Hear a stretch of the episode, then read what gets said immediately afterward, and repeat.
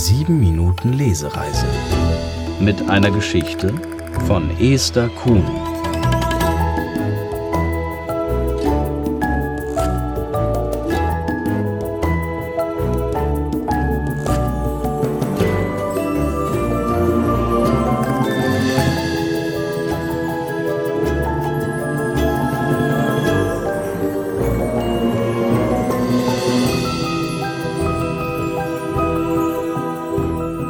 Der Schatz des Himmels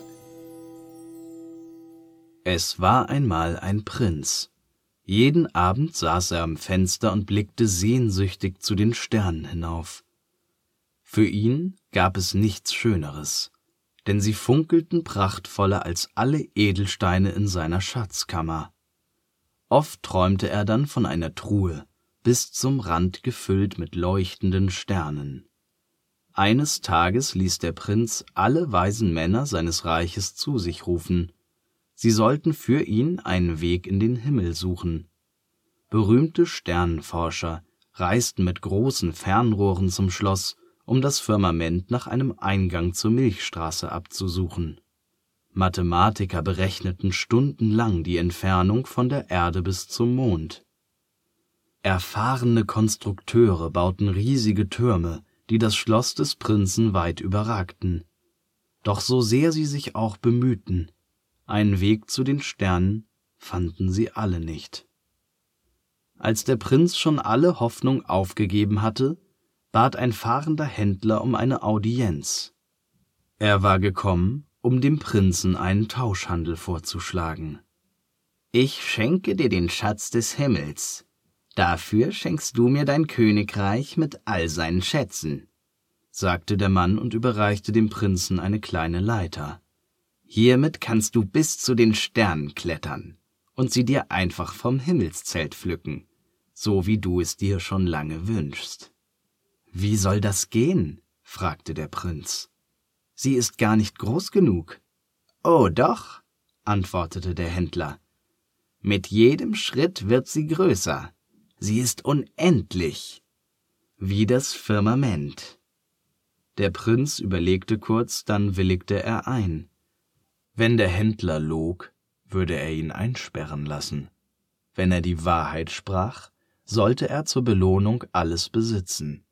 Was sollte der Prinz mit seinem Königreich, wenn er den Schatz des Himmels sein eigen nennen konnte? Reicher könnte doch kein Mensch auf der ganzen Welt sein. Noch am selben Abend stellte er die Leiter auf den höchsten Turm seines Schlosses und wagte vorsichtig die ersten Schritte. Tatsache! Mit jeder Stufe, die er betrat, entstand wie von Zauberhand eine weitere Stufe und noch eine und noch eine. Es war ganz einfach. Und so kletterte er tatsächlich den Sternen entgegen. Als er den größten und hellsten erreichte, versuchte er ihn von der Stelle zu bewegen. Hey, was tust du da? meckerte eine helle Stimme.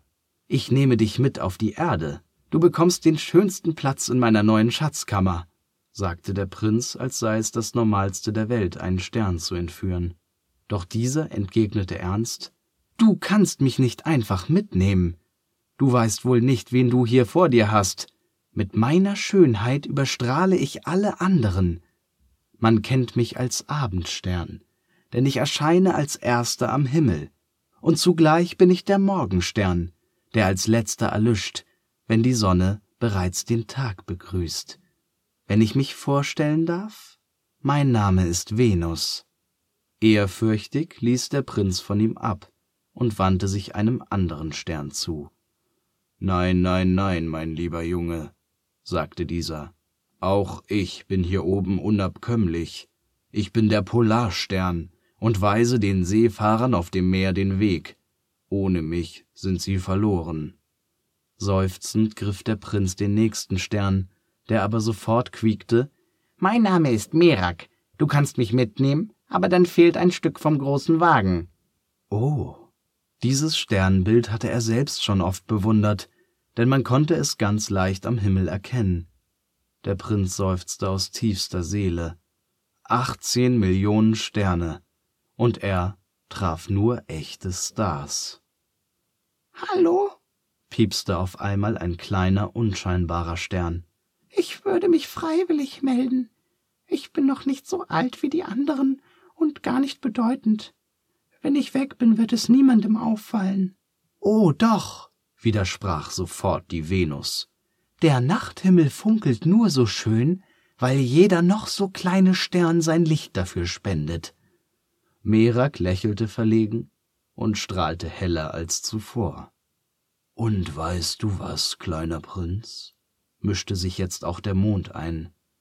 Sterne leuchten nur am Himmel so wunderbar. Auf der Erde sind sie einfach nur unscheinbares Gestein. Der Prinz blickte jetzt sehr ernst. Ich glaube, ich bin auf einen großen Schwindel hereingefallen, sagte er. Ich habe mein ganzes Hab und Gut gegen etwas getauscht, das niemand im ganzen Universum besitzen kann. Kein Grund, traurig zu sein, entgegnete der Mond. Denn wenn die Sterne niemandem gehören, gehören sie doch zugleich auch allen, die hinaufblicken und sich an ihnen erfreuen. Der Prinz dachte eine Weile über die Worte des Mondes nach, dann verabschiedete er sich und kletterte die Leiter hinab in sein neues Leben. Jeden Abend saß der Junge, der einmal ein Prinz gewesen war, am Fenster seines Zimmers und blickte zu den Sternen hinauf. Nichts liebte er mehr als diesen Anblick, und niemals fühlte er sich reicher als in diesem Moment.